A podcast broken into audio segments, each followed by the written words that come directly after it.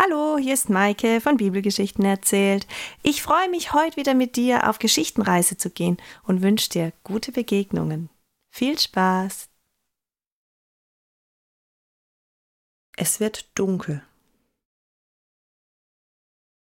Die Männer und Frauen haben Lagerfeuer entzündet und sie sitzen am Feuer.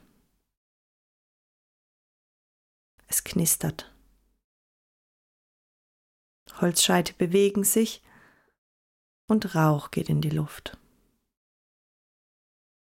Am Feuer sitzen zwei Männer, hochgewachsen, jung, kräftig. Sie unterhalten sich. Sie haben bereits gegessen. Ach, wäre Mose bei uns. Es ist schon schade, dass er von uns gehen musste so kurz vor dem Ziel. 120 Jahre wurde er alt. Das ist ein stolzes Alter. Ja, du hast recht. Aber das war sein Weg. Gott wollte es so. Und er hat uns immerhin einen Anführer geschickt. Er hat uns nicht allein gelassen bei der Eroberung unseres versprochenen Landes. Da hast du recht. Joshua macht seine Arbeit gut. Plötzlich ruft jemand. Arel, Kenan! Und die beiden Männer, die sich gerade am Feuer unterhalten, drehen ihre Köpfe. Wer ruft sie da? Ein Mann winkt ihnen. Kommt, Joshua möchte mit euch sprechen. Die beiden erheben sich aus dem Schneidersitz und laufen dem Mann hinterher, der ihnen gewunken hat. Er bringt sie zu Joshua. Schön, dass ihr da seid, Danke, ich möchte etwas mit euch besprechen. Er nickt dem Mann zu, der die beiden gerufen hat, und dieser versteht sofort. Er wendet sich von ihnen ab.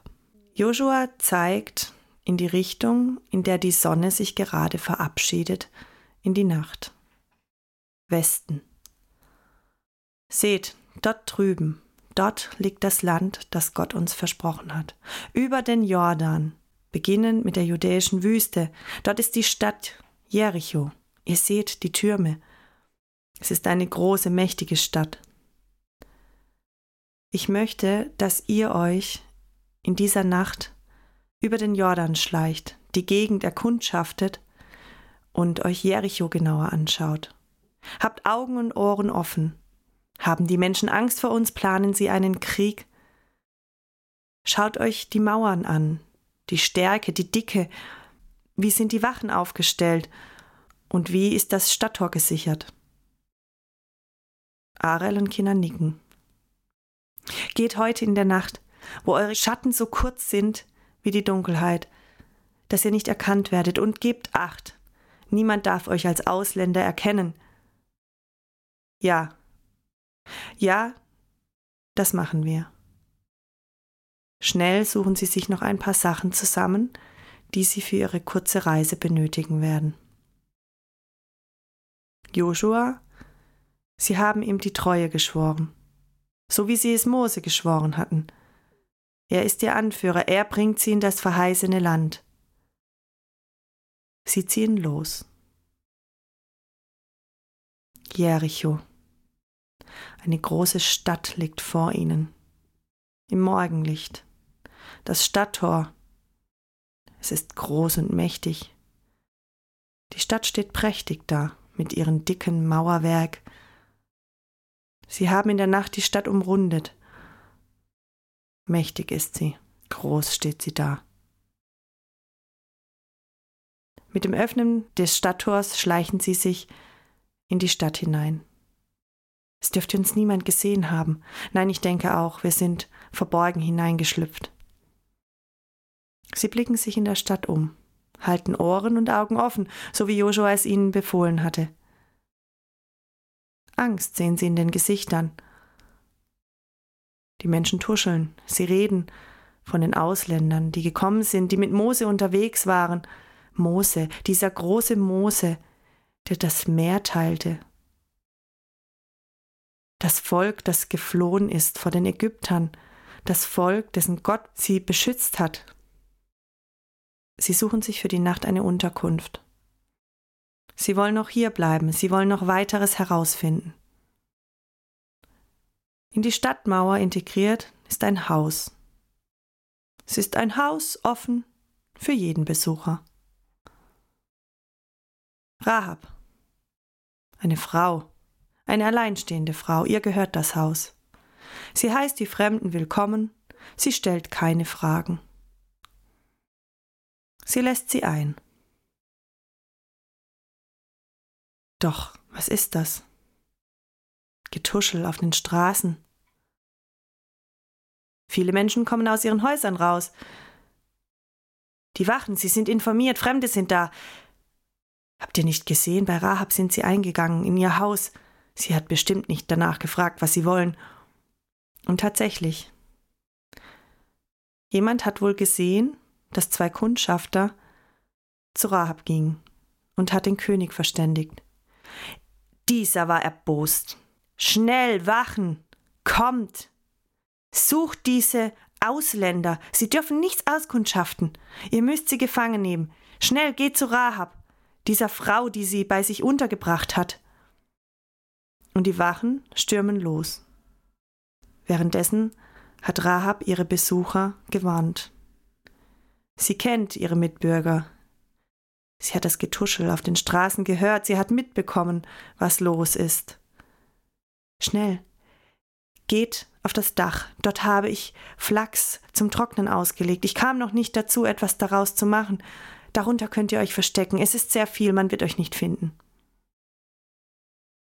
Ein Glück, dass der Tag langsam zu Ende geht. Die Schatten werden wieder kürzer. Die Männer schleichen sich wie Katzen das Flachdach hinauf und verstecken sich unter den langen Stielen des Flachses. Gott sei Dank. Sie können sich verstecken. Unterdessen beseitigt Rahab noch schnell mit ihrem Besen ein paar Fußspuren, die die Fremden in ihrem Haus hinterlassen haben. Männliche Fußspuren, man sieht es. Sie ist nervös, ihre Pupillen sind geweitet. Nervös steckt sie sich eine Haarsträhne unter ihr Kopftuch und zieht mit ihren Fingerspitzen ihre Augenbrauen nach. Da klopft es auch schon an der Tür, nicht freundlich, sehr bestimmend. Rahab, öffne die Tür. Rahab atmet ein und aus. Sie streicht ihr Gewand zurecht. Einen Moment bitte.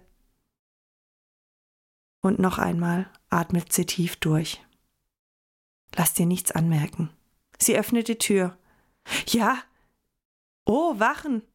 Was sucht ihr bei mir? Rahab, gib die Männer raus, die zu dir gekommen sind. Wir wissen es genau. Kundschafter sind es. Wo sind sie? Wo hast du sie versteckt? Was? Ich? Versteckt? Die Männer sind schon zur Tür hereingekommen und blicken sich suchend um. Ja, ja, ja, ihr äh, sprecht wahre Worte. Hier waren zwei Männer. Ausländer, sagt ihr? Ja, das kann sein. Sie waren hier, aber ich, ich wusste nicht, woher sie kommen und wohin sie wollen und was sie wollen. Sie haben nichts gesagt. Aber ich muss euch enttäuschen. Sie sind weggegangen, kurz bevor ihr das Tor geschlossen habt, das Stadttor. In der Dämmerung sind sie gegangen. Aber es ist noch nicht lange her. Wenn ihr euch beeilt, wenn ihr euch sputet, dann müsstet ihr sie noch einfangen. Den letzten Satz haben die Wachen schon nicht mehr mitbekommen. Sie haben auf dem Absatz kehrt gemacht und teilen sich nun auf. Rahab geht an ihre Tür und blickt hinaus. Manche Wachen durchströmen noch die Straßen und schauen, ob die Fremden sich vielleicht hier irgendwo versteckt haben. Die anderen rennen schnell zum Stadttor. Macht das Tor auf, schnell! Einen Spalt, dass wir durchschlüpfen können. Wir müssen diese Kundschafter suchen. Ein Befehl des Königs. Das Tor öffnet sich und die Wachen schlüpfen hindurch. Grau sind sie, verschmolzen mit der Dunkelheit, die einzieht in der Stadt. Und schon wird das Tor wieder schnell verschlossen, dass ja kein Fremder hinaus und kein Fremder hinein in die Stadt kommt. Währenddessen haben sich die zwei Kundschafter, einen gemütlichen Platz eingerichtet auf dem Flachdach. Sie sind müde von ihrer Reise, von den Aufregungen, sie wollen sich ein paar Stunden ausruhen und nutzen die Gelegenheit, dort gut versteckt zu sein in der Nacht. Man hört Stimmen in der Stadt und außerhalb der Stadtmauer. Die Wachen wollen das ganze Jordantal durchsuchen. Gott sei Dank. Sie wurden versteckt von dieser freundlichen Frau. Und da, was ist das? Es nähert sich ein Lichtschein. Stück für Stück kommt er näher. Rahab schleicht mit einer kleinen Öllampe die Treppe hoch auf ihr Dach. Die Männer zwinkern. Das Licht ist ungewohnt hier in der Dunkelheit. Ja, es ist die Frau, die ihnen geholfen hat. Rahab heißt sie. Frau, sprich, was willst du? Euer Gott, euer Gott ist Jahwe, nicht wahr? Bitte. Alle, alle hier haben Angst vor euch und eurem Gott. Bitte verschont meine Familie, meinen Vater, Brüder, Schwestern, Mutter und mich. Wir wissen, Mose, er hat das Rote Meer geteilt, dass ihr fliehen konntet vor den Ägyptern, und ihr habt die Könige der Amoriter, Sihon und Og, besiegt. Wir zittern vor Angst. Euer Gott ist wahrlich der Gott des Himmels und der Erde. Arel und Kenon schauen diese Frau staunend an. Eine Fremde, eine andere Kultur, eine andere Sippe, ein anderes Volk, ein anderer Gott. Und doch erkennt sie, wer ihr Gott ist, dass ihr Gott der wahre Gott ist. Sie staunen über diese Einsicht dieser Fremden, dass sie ihr Volk verrät und sie schützt vor dem sicheren Tod. Gebt mir ein Zeichen, gebt mir ein Zeichen, dass ihr meine Familie und mich am Leben lasst. Einer der Kundschafter antwortet, unser Leben, unser eigenes Leben, es steht für deins und es steht für das deiner Familienmitglieder.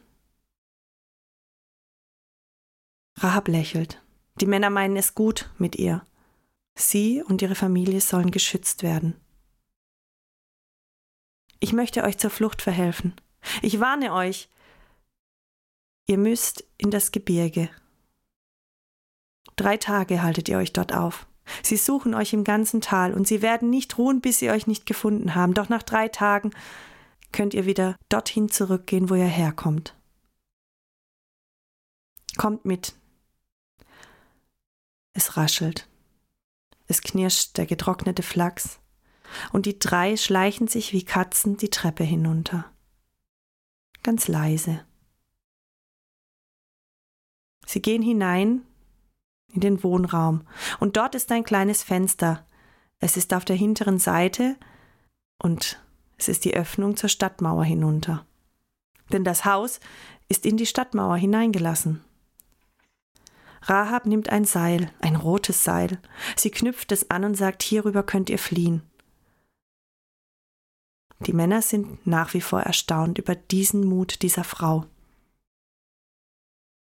Und einer spricht, um unseren Eid zu halten, musst du alle deine Familienmitglieder zu dir ins Haus holen. Keiner von ihnen darf das Haus verlassen. Wenn nur einer das Haus verlässt, ist der Eid gebrochen und wir müssen uns nicht daran halten.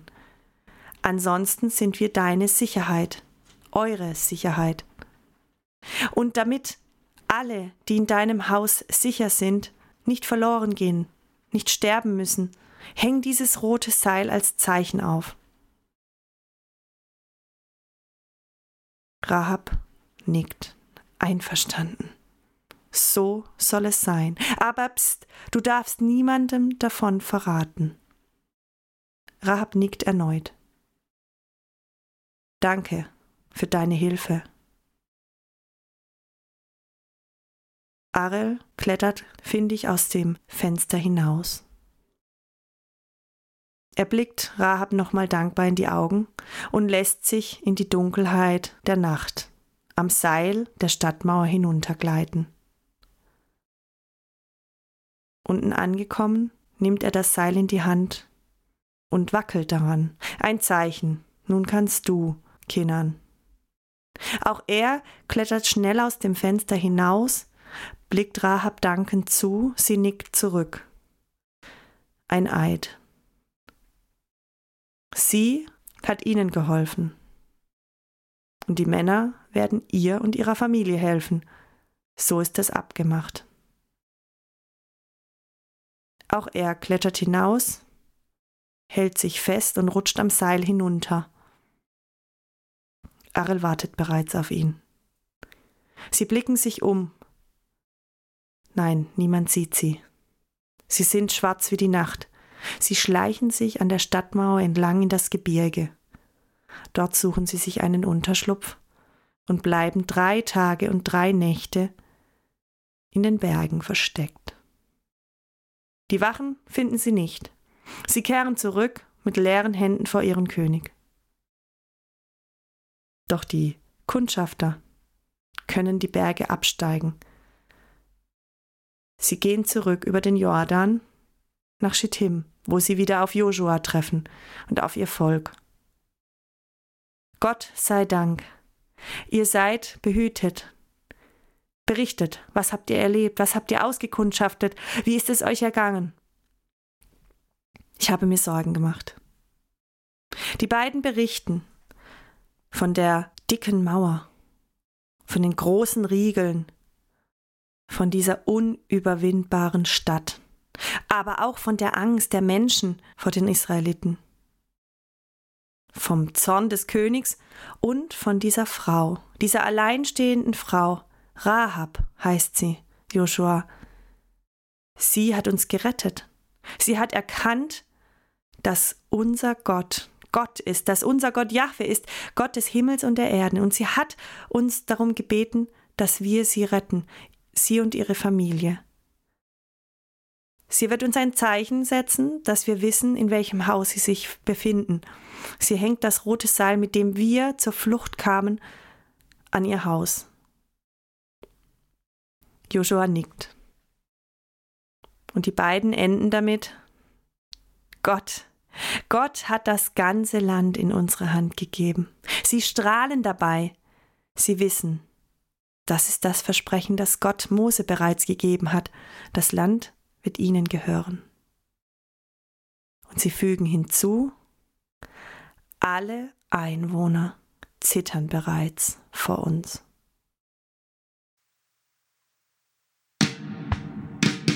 Musik